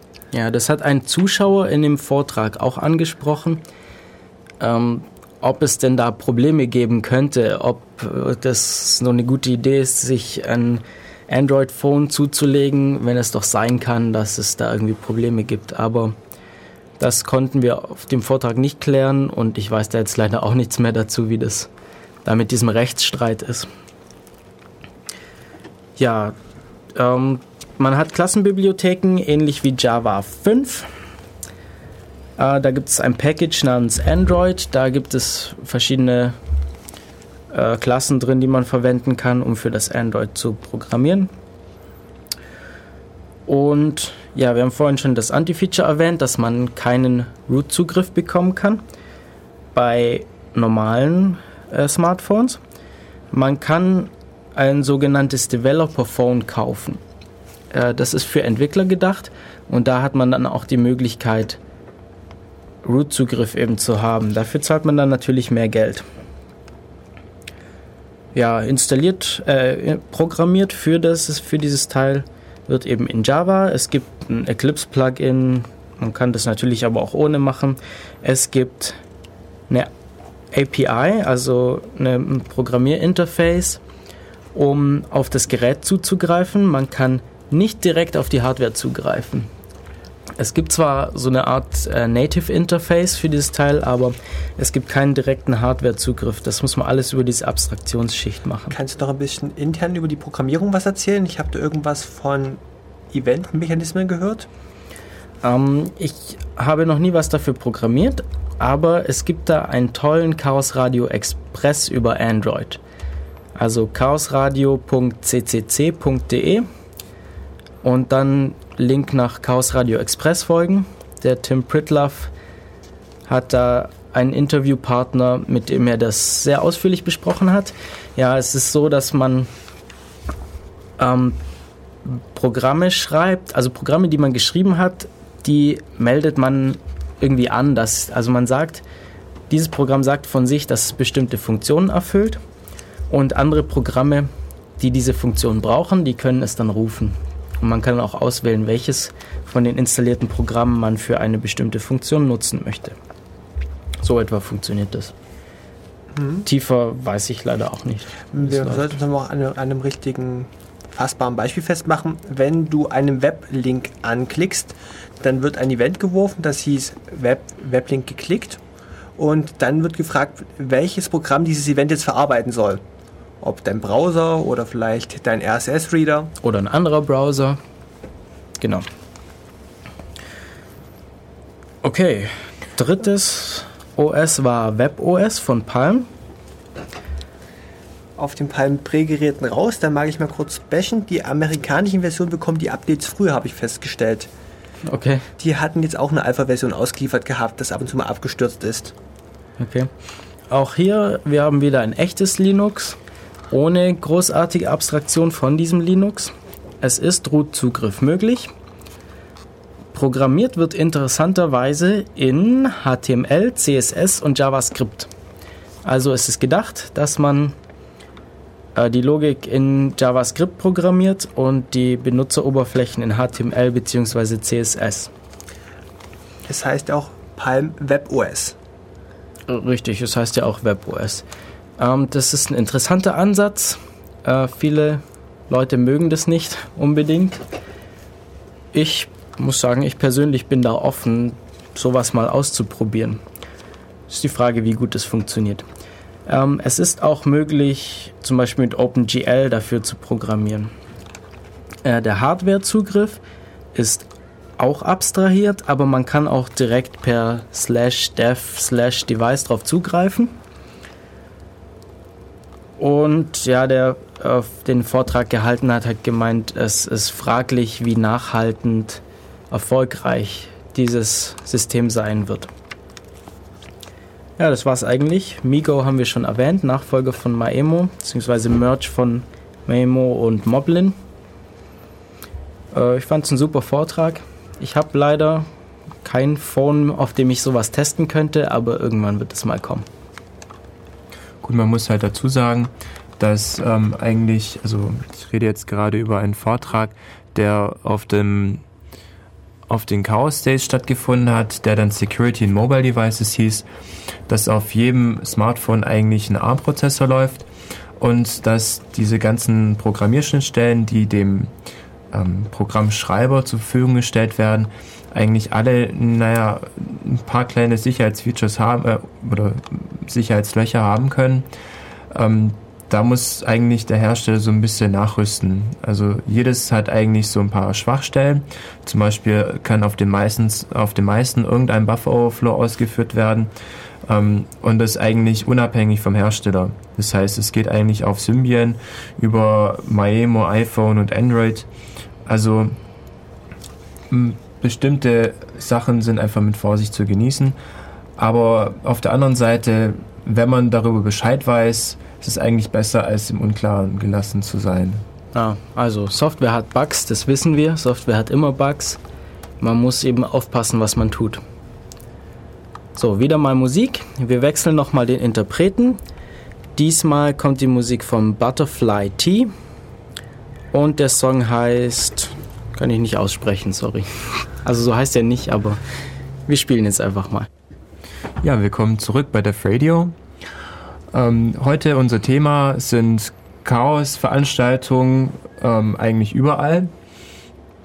Und ähm, wir sind hier im Studio und unsere Telefonnummer lautet 0731 938 6299. So, und unser nächstes Thema, ähm, nachdem wir jetzt ein bisschen viel über Technik geredet haben, ist ein Vortrag, der bei den Chaos Days, Chaos Days stattgefunden hat. Genau, ähm, und zwar hieß er Jonglieren für Nerds. Also man sieht, bei diesen ganzen Veranstaltungen kommt nicht nur technisches Krimskrams zur Sprache, sondern auch ganz Verrücktes. Und ähm, eine kleine Anekdote, wie ich da überhaupt reingekommen bin. Ähm, und zwar wollte ich in die Lightning Talks gehen und ähm, dann waren es nur zwei Vorträge. Ich bin erst zum zweiten gekommen und ähm, danach war es eigentlich aus und dann habe ich die anderen beiden gesucht und bin da reingekommen zu Jonglieren für Nerds. Und seitdem ich da drin war, habe ich in etwa die letzte Woche die ganze Zeit ähm, ja, damit herumexperimentiert, wie man da überhaupt jonglieren kann. Ja, das ist ein bisschen untertrieben. Also Leo jongliert seitdem durchgehend. ja, man, man sieht es gerade nur nicht, aber... Ja, also seit dem Vortrag war es ja am Jonglieren. Auch im Schlaf. nee, Jonglieren für Nerds war toll. Ähm, am Anfang, also es ging um Jonglieren, um das tatsächliche Jonglieren. Und das haben zwei Jungs gehalten, die haben gesagt, Jonglieren ist das optimale Zweithobby für Nerds. Genau, also weil, naja, Jonglieren verbindet man jetzt eigentlich nicht mit Nerds, aber Jonglieren kann man ganz schön in Zahlen fassen. Zum Beispiel, ähm, wie jongliere ich mit zwei Bällen? Naja, man betrachtet zuerst den Takt, in dem dieser Ball wechselt. Ähm, dabei muss man vorher noch entscheiden, ob man synchron oder asynchron jongliert. Mal angenommen, man jongliert asynchron, dann hat jede Hand nacheinander einen Takt. Und wenn dieser Ball jetzt einfach wandert, wir sollten synchron und asynchron an der Stelle mal erklären. Es geht darum, ob beide Hände gleichzeitig agieren. Das heißt, linke Hand macht linke, rechte Hand macht das gleiche linke Spiegel, sind verkehrt. Das wäre etwas Synchrones. Und asynchron, der von der linken in die rechte Hand. Ja, oder einfach abwechseln. Das ja. heißt, einmal wirft die linke Hand, dann wirft die rechte Hand, dann wirft die linke Hand und dann wirft die rechte Hand. Das wäre asynchron. Und synchron wäre links, rechts gleichzeitig, links, rechts, rechts gleichzeitig und so weiter. Ja, ihr habt das ein bisschen kompliziert erklärt, finde ich. Also synchron einfach beide Hände gleichzeitig bewegen, asynchron beide Hände nicht gleichzeitig bewegen, sondern abwechselnd. Ja, ja. cool. Hätten wir das auch geklärt. ja. Genau. Und dabei hat dann jede Hand einen gewissen Takt. Wenn man sich jetzt zum Beispiel auf asynchron einigt, dann wandert der Ball von der ersten in die, zweiten, in die zweite Hand. Währenddessen macht die andere Hand nichts. Das heißt, wir haben einfach ein, eine 2. Das heißt, eine 2-0, die eine Hand macht nichts, die andere ähm, sagt einfach, der Ball wandert von der einen in die andere Hand. Genau, und so kann man das ganz schön in Zahlen fassen. Können wir diesmal einfach ein Beispiel festmachen? Ich habe einen Ball in der rechten Hand, ich werfe diesen Ball hoch und fange ihn wieder. Ja, das heißt, du hast in der anderen Hand machst du nichts und mit dem anderen Ball machst du etwas. Ähm, was wäre das dann, Matu? Äh, nochmal, also auf der einen Seite wäre das 0, wenn ich nichts mache, oder 2, weil ich das einfach festhalte. Gerade Zahlen gehen immer in die gleiche Hand. Ungerade gehen heißt, dass der Ball von der einen in die andere Hand geht. Das heißt, ich habe eine 2 in der einen Hand, dann entweder kann ich ihn einfach hochwerfen und wieder fangen oder ich halte ihn einfach da, weil das ist eh egal. Und dann kann ich mit der anderen Hand irgendwas anderes machen. Zum Beispiel zwei Bälle jonglieren, das wäre dann eine 4. Ja. Äh, zwei Bälle in einer Hand. Weil gerade Zahl geht wieder in die gleiche Hand. Ja, also ähm, diese, diese Codierung zu erklären, finde ich nicht so einfach. Ich habe das schon jetzt mehreren Leuten versucht zu erklären. Äh, ich habe es zwar einigermaßen verstanden, wie es funktioniert, aber das weiterzugeben finde ich ziemlich schwierig. Ja, die Quintessenz aus diesem Vortrag war, äh, die, die mir einfach hängen geblieben ist, war, dass Jonglieren total für Nerds ist. Also es macht Spaß, man, man kann sich total ablenken, wenn es einem gerade ähm, zu viel wird im Kopf. Und ja. Ja, man kann direkt mal Werbung machen, wenn man das Gehirn mit neuen Motoren... Markus, sorry, aber du bist ein bisschen leise, glaube ich. Oh, sorry, danke für den Hinweis. Man kann ein bisschen Werbung machen, wenn man das Gehirn mit neuen motorischen Reizen striezt, soll es angeblich Intelligenz verbessern. Ja, das finde ich ganz interessant. Ähm, wenn man, wenn man das Gehirn mit neuen Reizen ähm, füttern möchte, dann, dann kann man natürlich auch darauf verweisen. Motorische Reize, im Fernsehen zählt nicht. Genau, motorische Reize. Ähm, da, da zählt dann wahrscheinlich auch zum Beispiel Musikinstrument spielen dazu. Ja. Oder zum Beispiel neues Tastaturlayout lernen. Also ja. ich möchte da natürlich auf Neo verweisen, dass ich da gerade auch am Lernen bin. Es ist super. Also innerhalb von vier Stunden kann man da blind ähm, auf, der Tastatur, auf der Tastatur schreiben. Man braucht zwar ein bisschen lange, um nachzudenken, wo weit die Taste, aber es geht super. Also ich wollte eigentlich die Werbung vermeiden, aber ich muss jetzt direkt mal auf den Zug aufspringen. Es ist nicht nur cool, dass man schnell tippen kann, sondern es ist vor allem wichtig, dass man bei jedem Lichtverhältnis tippen kann. Du schaust auf den Monitor und du ignorierst einfach deine Hände. Es geht einfach automatisch. Das ist ein absoluter Luxus. Geht das bei normalen Tastaturlayouts nicht? Das kommt doch an, in welcher Sprache du schreibst. Okay. Du brichst dir manchmal die Finger. Ja, also ich finde auch, es hat den Vorteil, dass man die Finger viel, viel weniger be bewegen muss.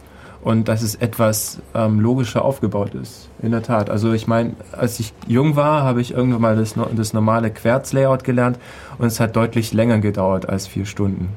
Ich weiß nicht, ob es jetzt an, an der motorischen und an, an gewissen Fähigkeiten lag, aber ich denke einfach, dass es viel einfacher zu lernen ist. Das können wir mal testen. Also jemand, der nicht zehn Finger schreiben kann, lernt es jetzt bitte und ruft uns dann an. Genau, und anderer, der auch noch nicht schreiben kann, lernt gleichzeitig die andere, das andere Layout und ruft uns dann auch an. Ja. Und dann führen wir ein Streitgespräch. Das klingt nach religiösen Konflikten, die ihr aufbeschwören wollt. Nein, gar nicht. Aber die Nummer wäre 0731 938 6299. Und das Beste ist, ihr schreibt es euch einfach auf und ruft in zwei Wochen wieder an. Genau. Ja, zum Thema zwei Wochen. Wir waren in letzter Zeit öfter nicht auf Sendung, aber das wird sich jetzt definitiv wieder ändern. Wir werden wieder für euch da sein. Wir kommen wieder zu unserem Ausgangsthema zurück. Eigentlich waren wir dabei, von verschiedenen Kongressen und Treffen Vorträge zusammenzufassen, die interessant gewesen sind. Und da hatten wir zum Beispiel den einen zum Atomic Tagging gehabt, die wir bereits in der Einleitung erwähnt haben. Ja, Atomic Tagging.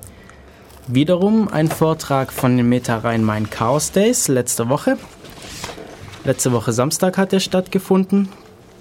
Und äh, der Vortragende hat sich Gedanken gemacht darüber, wie wir eigentlich unsere Dokumente organisieren. Und er war sehr unzufrieden damit, das in so Ordnerstrukturen zu stopfen, wie das momentan gemacht wird wobei Dokument in dem Sinne nicht nur heißt geschriebenes Material, sondern auch Bilder zu sortieren oder Musikstücke anzulegen. Genau. Ähm, ja, also wie machen wir das heutzutage, wenn wir unsere Dateien sortieren? Wir haben Ordner, das habe ich ja schon erwähnt, und darin haben wir Unterordner und irgendwann haben wir Dateien auch noch in diesen Ordnern drin. Also Dateien, die irgendwelche Informationen enthalten, entweder Text oder eben Musik, Bilder, Programme. Ja, und er meint, dass dieses System ist suboptimal.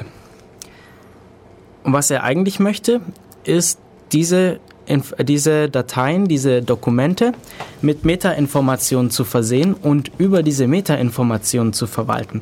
Eigentlich sind Ordner ja auch nur eine Art Metainformation. Bei mir in meinem Heimverzeichnis befindet sich ein Ordner, der heißt Musik und damit drücke ich aus, äh, in diesem Ordner sind Dateien, ähm, die Musik beinhalten drin. Oder vielleicht auch Noten oder Liedtexte, was auch immer. Solche übergeordneten Informationen.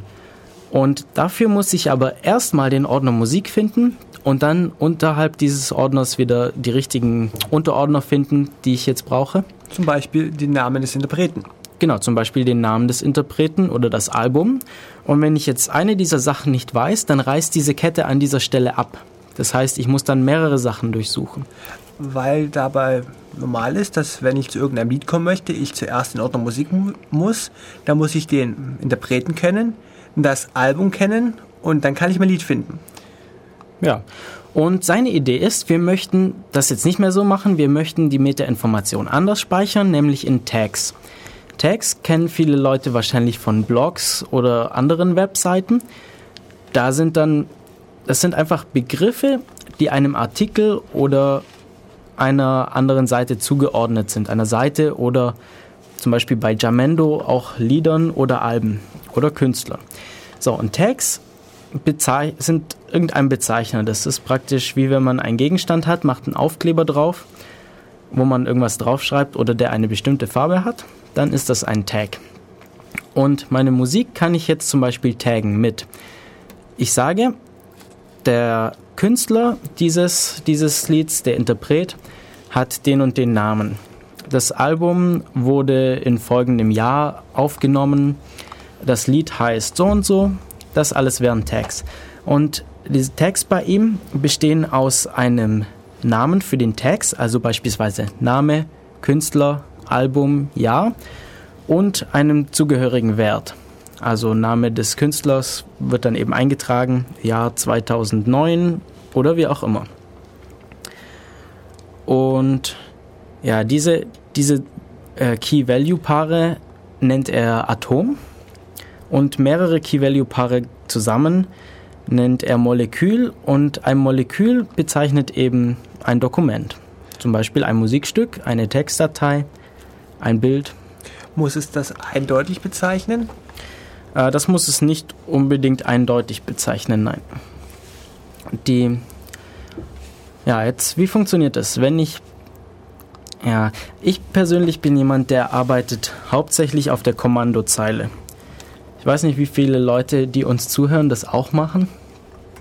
Vielleicht nicht gerade so viele. Also ich habe keine Benutzeroberfläche, wo die Ordner zu sehen sind, sondern ich bin auf äh, Kommandozeile. Das heißt, ich tippe dem einen Befehl ein und bekomme dann eine Antwort. Und um zum Beispiel, wenn ich mich in meinem Heimverzeichnis befinde, um die Dateien und Ordner darin anzuzeigen, tippe ich ls für List.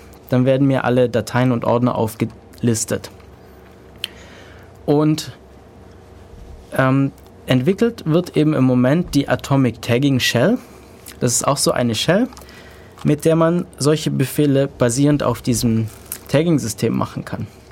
Also, ich möchte jetzt wissen, äh, ich weiß, ich suche ein Bild und ich weiß, das Bild hat mit dem Radio zu tun. Und ich weiß, ich habe es letztes Jahr aufgenommen. Dann tippe ich ls für List und ähm, slash Radio, weil ich weiß, dass ich es mit Radio getaggt habe, slash 2009, weil ich, es, weil ich weiß, dass ich es letztes Jahr getaggt habe. Und dann listet es mir alle Dokumente auf, die mit Radio und 2009 getaggt sind. Das könnte ich auch andersrum machen. Ich könnte auch erst nach 2009 oder erst nach Radio suchen. Oder ich kann mehr, mehr Informationen hinzufügen oder Tags wegnehmen. Ich mag mal eine Gegenfrage stellen. Du hast ja mal gesagt, dass das Schwierigste bei dem PC wäre, deine Softwareprojekte zu verwalten. Was macht denn die Verwaltung bisher schwer? Mm, also, ähm, ja, ich, ich habe eher gemeint, dass, dass ich persönlich jemand bin, der in Softwareprojekten denkt. Weil also der, in dem Vortrag ging es, wurde, wurde hauptsächlich Musik als Beispiel genommen. Und währenddessen habe ich mir überlegt, wie würde ich das jetzt mit Softwareprojekten machen. Und was mir da bisher fehlt, ist, sind Tools auf der Kommandozeile. Auf der Kommandozeile, weil, also Softwareprojekte bestehen hauptsächlich aus Quelltext. Und das sind einfach Textdateien. Die kann ich durchsuchen nach Wörtern, ich kann sie irgendwie sortieren aufgrund ihres Inhalts. Und äh, dafür gibt es eben unter äh, Unix, Linux viele Tools, die mich dabei unterstützen. Und ich habe mir überlegt, ob ich diese Tools dann eben trotzdem weiterhin einsetzen kann. Kannst du dir so eine Art Hybridsystem vorstellen, dass man sagt, man taggt innerhalb eines gewöhnlichen Dateisystems seine ganzen Dateien mit Metainformationen, sucht jetzt nach diesen Metainformationen und bekommt zum Beispiel Ordnerstrukturen ausgeworfen, die es enthalten? Ja, ich kann mir da verschiedene, verschiedene Sachen vorstellen. Äh, diejenigen, die diese Atomic Tagging Shell implementieren, haben gesagt, es gab auch schon die Idee, so eine Anbindung für solche Tools zu machen. Oh, es wurde bloß noch nicht umgesetzt, weil derjenige entweder abgesprungen ist oder gerade keine Zeit hat. Ich werde mir das mal anschauen, vielleicht mache ich das sogar. Also ich kann mir zum Beispiel vorstellen, dass es sinnvoll ist, wenn du ein paar Tags hast und nur ein Musikstück suchst, dass du alle anderen Texte, die du noch eingeben könntest, vorgesetzt bekommst, um die Auswahl weiter einzuschränken. Ja, sowas könnte ich mir auch vorstellen. Also Autovervollständigung oder einfach Vorschläge, womit könnte man das denn taggen, was man da hat. Aber wenn man sich das jetzt so vorstellt, wie es bisher läuft, dann ist es, naja, im Grunde nicht viel anders. Also es ist praktisch genau das Gleiche. Wie Mathe schon gesagt hat, wir haben unser Home-Verzeichnis, in dem wir sind. Das ist eine Information, die wir als Tag hinzufügen können. Wir sind im Ordner Musik. Das heißt, wir suchen nach Home und Musik. Und naja, es gab bestimmte ähm, Ansätze, zum Beispiel dieses Beagle-Projekt, um verschiedene Files mit Text zu versehen. Aber im Grunde läuft es mehr oder weniger auf das Gleiche hinaus. Also es war einfach angedacht, dass man Files bestimmte Tags gibt und nach denen suchen kann. Aber im Grunde ist der Filename und der Ort, wo es gespeichert ist, genauso eine Metainformation, entsprechend ein Tag, wie jetzt ähm, die Information, dass es Musik ist oder dass es vom Interpreten XY ist. Wobei im Dateisystem diese Informationen in der richtigen Reihenfolge kommen müssen. Genau, und ähm, die Suche ähm, stark verkompliziert wird. Sprich, im Endeffekt werden die Dateien, wenn ich das richtig verstanden habe, als Hash gespeichert, der Dateiname. Und ähm, das Suchen darauf, also auf genau dieses eine ähm, File, wird dann viel einfacher gemacht, wenn man, wenn man das mit diesem Tagging-Verfahren macht. Ja, wobei das Abspeichern natürlich ähm, jetzt nur eine Lösung ist, es als Hash, also den Dateinamen als Hash der Datei zu wählen. Man kann natürlich auch sich ein Dateisystem überlegen, das es direkt unterstützt. Äh, oder ja, weitere Systeme eben, die sowas unterstützen. Man kann das so ein bisschen vergleichen mit ähm, Musikverwaltungsprogrammen, also iTunes oder ähnlichen Programmen, die meine Musik verwalten. Äh, gibt es einige und diese Funkt da kann man auch äh, Lieder über verschiedene Sachen suchen. Man kann sich die zum Beispiel nach Album sortieren, nach Art, nach Art, Artist, nach Titel oder nach Album, wie auch immer. Äh, bloß eben für, für Dokumente im Dateisystem gibt es das bisher so nicht wirklich. Also es gibt eben ein paar Projekte, die das versuchen. Sag mal, Matu, wie würde es eigentlich ablaufen, wenn ich die Musiksammlung meines Freundes in meine eigene integrieren möchte? Muss ich jedes Musikstück einzeln anhören und dann erst taggen? Ja, man kann diese Tags aus der Atomic Tagging Shell exportieren, zum Beispiel als XML. Und äh, mein Freund kann sich die dann äh, importieren auf irgendeine Art und Weise. Entweder er hat auch, benutzt auch so eine Atomic Tagging Shell oder vielleicht gibt es auch Tools oder man schreibt sich ein Tool, das das in andere Informationen umschreibt. Bei Musik könnte man beispielsweise ein Programm schreiben, das diese Tags in die, ähm, wie heißt das, ID3 bei Musik? Die Meta-Information der Datei schreibt. Genau, also dass diese Meta also es gibt ja Dateien, die solche Meta-Informationen unterstützen, dass es da gleich mit reingeschrieben wird. Das kann ich ein bisschen ausführlich erklären. Ähm, es geht darum, dass ähm, MP3, bevor das eigentliche Musikstück codiert wird, ein paar Informationen zus zusätzlich speichern kann. Zum Beispiel, wer ist der Interpret, aus welchem Jahr kommt es. Das wird alles dem Musikstück vorangestellt und diese Informationen kann man direkt in das Dateisystem übernehmen. Wir machen noch ein Stück weiter mit Musik. Willkommen zurück bei Def Radio vom CCC Ulm. Das eben war das Diablo Swing Orchestra mit Heroines. Ja, und kommen wir zum nächsten Vortrag. Ein Vortrag von den Chaos Days, mal wieder. Genau, das war ein Vortrag, der sich mit Krypto beschäftigt hat. Und man muss dazu sagen, er war recht spät und ähm, wir waren sehr gerädert schon am Ende. Er fand, glaube ich, so gegen 22 Uhr statt.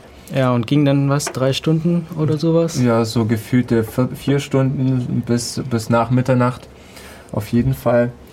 Ähm, ja, und zwar ging es darum, wie gesagt, um, um Verschlüsselung, aber nicht um die Standardverschlüsselung. Also so die vier Hellmann Schlüsselaustausch ist langweilig und ähm, RSA kennt sowieso schon jeder. Ähm, dann gehen wir doch auf was ganz, ganz anderes ein. Natürlich ähm, kann man sich diese, diese Sachen, die auch sehr wichtig sind, also so ein Schlüsselaustausch, braucht man natürlich auch ähm, für, für verschiedene Sachen. nochmal nachlesen. Aber ähm, ich würde gerne nur einen Punkt ähm, herausstellen, der, der ziemlich interessant war. Und zwar geht es darum, dass man einen Schlüssel ähm, nicht nur für eine Person, äh, also, also folgendes Problem. Man hat etwas, etwas ähm, das geschützt werden möchte. Zum Beispiel ein Schließfach. Jetzt haben wir aber meistens so ein Single Point of Failure. Das heißt, wenn einer den Schlüssel verliert, ähm, oder wenn, wenn der Schlüssel von diesem einen Menschen, der zu diesem ähm, Schließfach einen Zugang hat, gefunden wird, ähm, dann kommt da praktisch jeder rein. Ähm, ja, also der, der den Schlüssel findet, kommt dann eben an dieses Schließfach dran. Genau. Und weil so er diesen einen einzigen Schlüssel zu diesem Schließfach hat. Genau. Auch wenn es mehrere Ausführt Ausfertigungen des Schlüssels gibt, man kommt eben mit einem Schlüssel ran.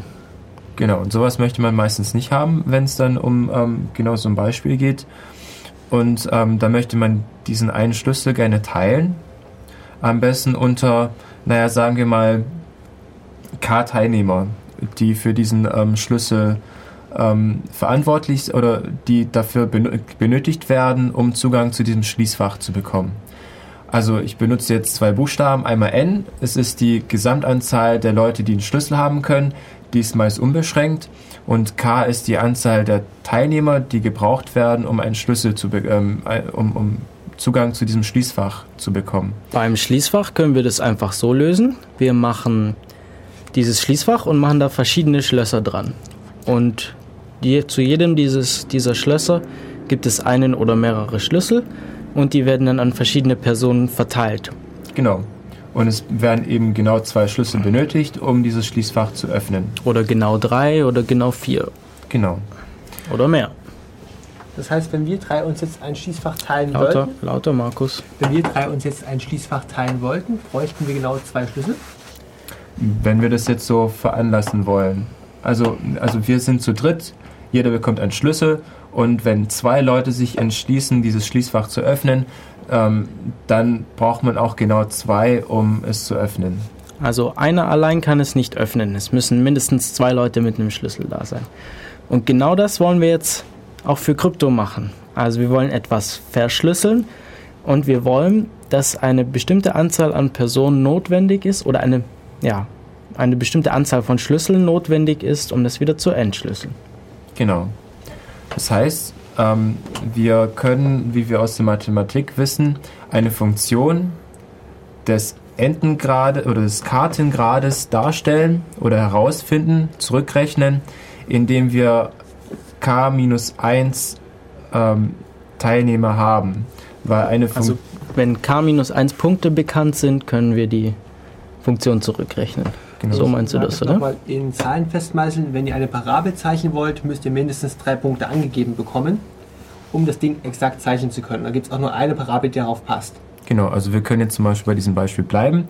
Wir haben eine Parabel und brauchen genau drei Punkte, um ähm, diese Parabel exakt zeichnen zu können. Genau, oder wenn wir zu unserem ursprünglichen Problem kommen, wir drei haben ein Schließfach, dann brauchen wir genau, und wir wollen genau zwei Leute haben, die dafür notwendig sind, um da reinzukommen. Dann haben wir eine Gerade und ähm, mit zwei Punkten kann, können wir diese Gerade eindeutig bestimmen. Das heißt, jede, jede Person, die jetzt daran beteiligt sein soll, bekommt einen Punkt. Genau, einen Punkt auf dieser Geraden. Und wenn sich zwei Leute zusammenfinden, dann können sie aus diesen beiden Punkten da einfach die Gerade durchlegen und der Punkt anstelle 0. Genau, an x gleich also 0. x gleich 0 und das, was da eben als y rauskommt, das ist dann der geheime Schlüssel. Genau. Entsprechend darf auch keiner den ähm, Schlüsselwert ähm, an der Stelle x gleich 0 bekommen, das ist logisch, aber ähm, alles andere ist, ist, ein, äh, ist ein erlaubter Wert und da das eben unendlich viele sind, kann man diese Zahl beliebig erweitern, diese Anzahl der Teilnehmer. Wie hoch ist denn dabei die Sicherheit gegeben, wenn du sagst, du hast nur ein einzelnes Shared Secret an der Stelle x gleich 0? Ähm, das kommt dann drauf an, wie du das verschlüsselst. Und auf den ähm, Zahlenbereich an. Also wenn du zum Beispiel sagst, du rechnest mit den reellen Zahlen, dann musst du wahrscheinlich auch bestimmte Nachkommastellen mit einrechnen. Also du kannst es beliebig ähm, auf, auf die Genauigkeit, auf die numerische Genauigkeit ähm, die, die Sicherheit erweitern. Das heißt, wenn du sagst, ähm, du hast eine Genauigkeit von 40 Nachkommastellen oder beziehungsweise du kannst es alles um dieses, diese Kommastelle ähm, verschieben und rechnest nur mit den natürlichen Zahlen. Du sagst also, du hast irgend dein, dein Punkt auf der x-Achse liegt irgendwo zwischen 0 und ähm, 256. Dann hast du ähm, 5 Bit, glaube ich, zur Verfügung. 256? 256. Müssten 8 sein. Dann sind es eben 8 Bit, ja. Dann hast du 8 Bit Sicherheit. Also ich habe das Prinzip jetzt richtig verstanden. Es geht darum, dass man aus, dass man Teilnehmern Teilschlüsse gibt und wenn sie genug Teilnehmer zusammenfinden, können sie ihre Teilschlüsse benutzen, um es gemeinsam zu öffnen. Genau, das ist das Prinzip. Ja, solche Vorträge gibt es. Dabei gibt es aber auch noch ganz andere Vorträge. Ähm, ich denke, es ist heute schon irgendwie rausgeklungen, dass es verschiedenste Arten von Vorträgen gibt. Da gab es zum Beispiel noch einen ganz interessanten, der sich mit Technik beschäftigt hat. Und zwar ging es darum, eine, eine oder möchtet ihr zu diesem Thema noch was sagen? Nein. Genau, dann gibt es, da, da gab es so eine Stack-basierte ähm, Programmiersprache, die hieß Forth. Und das Ganze hat man auf Arduinos, das sind kleine Mikrocontroller, die man übers Ethernet anschließen kann, also über die Netzwerkdose. Ähm, programmieren kann, ähm, hat man zusammengeschlossen und ähm, man, man hat diese Programmiersprache vorgestellt und wir saßen dann drin und ähm, der Mensch, der das vorge vorgestellt hat, hat uns dann die Möglichkeit gegeben, uns direkt mit einzuhängen und direkt mit zu programmieren. Das heißt, alles, was er gesagt hat, konnten wir danach tippen. Genau, jeder, der einen Laptop dabei hatte, konnte sich an diesem Gerät anmelden. Per SSH und konnte dann auf einem geteilten Screen, also sprich mit allen anderen, die sich damit eingewählt hatten, das ganze Zeug ausprobieren. Das war ziemlich cool, das habe ich zum ersten Mal in einem Vortrag gesehen. Ja. Dass man da live mitprogrammieren kann. Also wer hat denn jetzt federführend programmiert und wer hat war Zuschauer? Na, im Grunde gab es zwei Screens und da hat er, also zwei Geräte, zwei Arduinos, auf denen beiden jeweils ein, ein Terminal offen war, zu dem man sich verbinden konnte. Und er hat meistens etwas vorgeführt. Und wenn er gerade nichts gemacht hat, dann hat meistens irgendjemand anderes das Ganze nachgemacht mit irgendwelchen anderen Beispielen. Und auf dem anderen, da hat man herumexperimentiert. Ganz am Ende lief da so eine Endlosschleife. Äh, das heißt, man könnte wieder nur noch das erste Gerät verwenden. Aber es war echt spaßig, muss man sagen. Und diese Sprache namens Forth, die ist jetzt eine interpretierte Sprache auf dem Arduino oder? Das ist eine stackbasierte Sprache. Also sprich, man, man hat einen, einen Stapel, man legt da zum Beispiel eine Zahl rein, sagen wir mal 5, und legt eine weitere äh, Zahl rein, sagen wir mal 2, und dann legt man etwas weiteres rein. Das wäre dann zum Beispiel ein Plus, und der Interpreter weiß, das Plus ist eine Operation, die dann genau zwei Zahlen braucht holt dann also zwei Zahlen vom Stack, ähm, sagen wir mal die, zuerst die 2 und dann die 5 und addiert dann 2 und 5 zusammen, ergibt dann 7. Die 7 ist wieder eine Zahl und die wird dann auf den Stack gelegt. Das heißt, eben so kann man dann schön mit, äh, damit arbeiten. Welche neuen Möglichkeiten soll Forth denn jetzt eröffnen? Naja, es ist einfach eine Alternative. Man kann damit, er hat gezeigt, dass man bestimmte Sachen schnell abstrahieren kann und einfach mit, also mit, mit verständlichen Kommandos ähm, zum Beispiel die LEDs ansteuern kann. Also man sagt nur noch Port, ähm, Port 3 oder Port B irgendwas ähm, soll an sein und dann wird es direkt gemacht. Ja, es ging hauptsächlich um diese Abstraktion. Genau. Weil wenn man mit Assembler programmiert, dann ist es eben für diesen einen Chip wenn man mit C programmiert, ist es ein bisschen abstrakter, aber es ist eigentlich auch hauptsächlich für diesen einen Chip. Und auf diesen Arduinos von ihm war eben ein Fourth Interpreter installiert. Das heißt, überall, wo ein Fourth Interpreter läuft, kann man diese Programme laufen lassen. Genau. Weiter geben? Ja. Äh, auch ein Nicht-Software-Thema auf den Chaos Days zu Modellraketen also Raketenmodellbau. Das war auch ziemlich cool.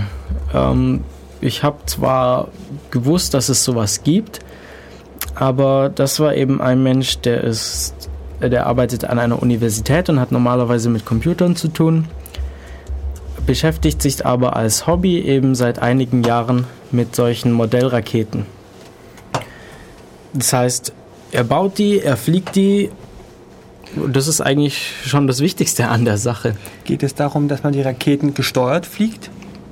Nein, explizit nicht. Also diese Raketen haben keine aktive Steuerung. Sie haben zwar Sensoren und Messdaten, Sachen, aber also die Flugbahn wird nicht beeinflusst durch eine Steuerung. Gut, und äh, was möchte man dann zum Beispiel messen, wenn man so eine Rakete hochschießt? Also, was er machen möchte, er hat gesagt, es gibt da verschiedene Sachen. Es gibt, man kann ganz klein anfangen mit kleinen Raketen, die vielleicht 30 Zentimeter hoch sind, lang sind. Und äh, das geht aber hoch bis zu vielen Meter hohen Rak Modellraketen. Genau, und dabei kann man unterscheiden zwischen den Raketen, die mit, mit ähm, verbrennenden ähm, Stoffen arbeiten, sprich ähm, die, die man normalerweise kennt, die dann viel, viel Rauch ähm, ver verursachen. Ähm, oder es gibt noch eine Alternative, die viele, viele auch kennen. Und zwar basieren die auf Wasser und auf Wasserdruck. Ähm, man kann sich das so vorstellen, man nehme eine große ähm, ja, Plastikflasche, mache da ein paar passive ähm, Leit, ähm, Leitplatten dran und, und fülle diesen und, und stopfe einen Korken dran und ähm, pumpe das Ding dann voll. Mit Wasser oder mit Luft? Mit Luft. Mit Luft. Genau. Das heißt, man hat ein Drittel Luft, zwei Drittel Wasser und pumpt dann viel, viel Luft da rein. Dann steigt der Druck in, diesem, in diese Wasserflasche und wenn er hoch genug ist, wird der Korken ähm, herausgepresst und ähm, das Wasser entweicht.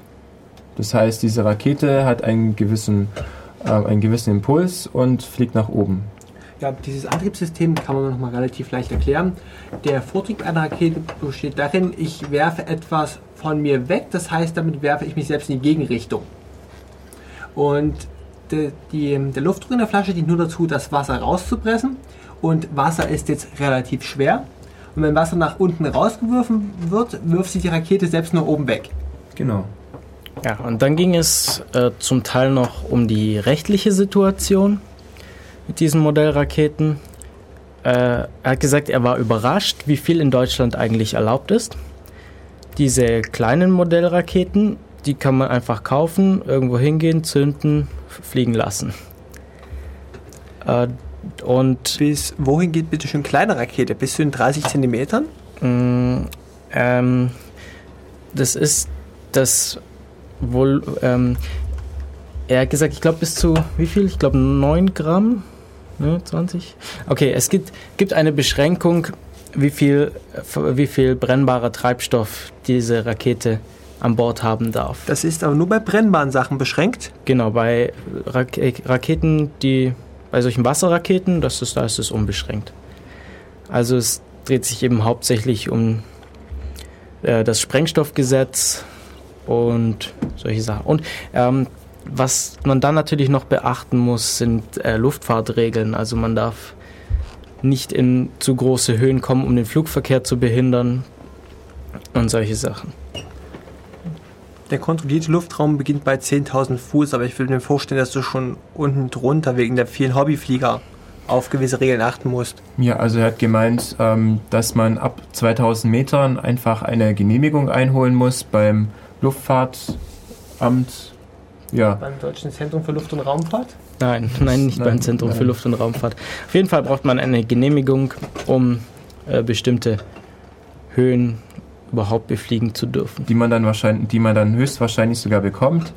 Und ähm, der Vorteil daran ist auch, ähm, sobald man dort eine Rakete zu der entsprechenden Uhrzeit startet, darf kein anderer in diesem Gebiet sein, in, in einer gewissen Höhe. Ähm, das heißt, es passiert auch gar nichts. Also man darf eine Rakete meist ab einer bestimmten Höhe auch erst dann starten lassen, wenn freies Sichtfeld ist. Und jeder der Teilnehmer, die da zuschauen, muss auch Sicht auf die ähm, Rakete haben und ihr auch folgen. Das heißt, bei einem größeren ähm, Startversuch muss auch jeder auf die Rakete schauen. Es gibt natürlich auch Sünden, das heißt, so bei, weil, weil wenn sie sich irgendwann mal selbstständig machen würde, könnte irgendwas passieren. Mit welchem Schadenspotenzial kommt denn die Rakete wieder runter? Das heißt, wie stark ist sie selbst beschädigt nach dem Aufschlag und Also, wie viel kann sie kaputt machen? also vorgesehen ist, dass sie ähm, vollständig an einem, äh, an einem Fallschirm heruntergelassen wird. Das heißt, eine, eine Rakete hat eigentlich nur zwei oder drei Phasen. Ähm, das ist die Beschleunigungsphase.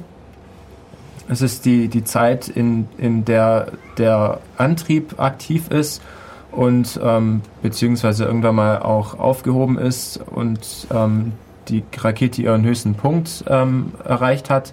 Dann gibt es eben diese schwerelose Phase oder die, in der dieses Gleichgewicht, Erdanziehungskraft und Beschleunigungskraft aufgebraucht ist.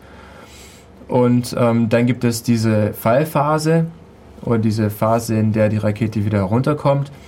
Und eigentlich ist äh, es ist angedacht, dass in der Oberst, am obersten Punkt, also am, am Wendepunkt, wenn man sich das jetzt als Parabel vorstellt, eben am Scheitelpunkt, ähm, ein kleiner Fallschirm ausgefahren wird, der dafür sorgt, dass ähm, ab einer bestimmten, also dass, dass das Ding nicht zu schnell runterkommt und ab einer bestimmten Höhe dann der eigentliche Fallschirm ausgefahren wird. Da sorgt dafür, dass, weil da, wenn man sich vorstellt, dass erst ab, sagen wir mal, 300 Meter die Rakete ihren eigentlichen Fallschirm ausfahren würde, dass dann eine ziemliche Geschwindigkeit, äh, also dass die Rakete eine gewisse Geschwindigkeit hätte und ähm, sehr viel Zug auf dieses Stückchen ähm, Stoff oder diese, diesen ähm, Ja, auf diesen Fallschirm würde sehr viel Kraft ausgewirkt werden und der darum würde braucht man einfach eben zwei abreißen. Fall, genau und darum braucht man eben zwei Fallschirme und im Endeffekt kommt die Rakete eben an, total ähm, schadensfrei herunter das ist auch So ist es angedacht, ja. genau Weißt du, wie der Fallschirm ausgelöst wird? Der wird entweder herausgesprengt oder er wird eben herausgezogen durch einen kleineren Fallschirm. So, wir nähern uns langsam dem Ende. Ihr merkt, es gibt unglaublich viele Themen, die bei solchen Sachen besprochen werden. Es gibt sehr viele Veranstaltungen vom Chaos Computer Club. Äh, wir hoffen, dass wir euch ein bisschen darüber informieren konnten. Und verabschieden uns. Bis zum nächsten Mal bei Def Radio. Sonntag in zwei Wochen. Ciao! Macht's gut, tschüss.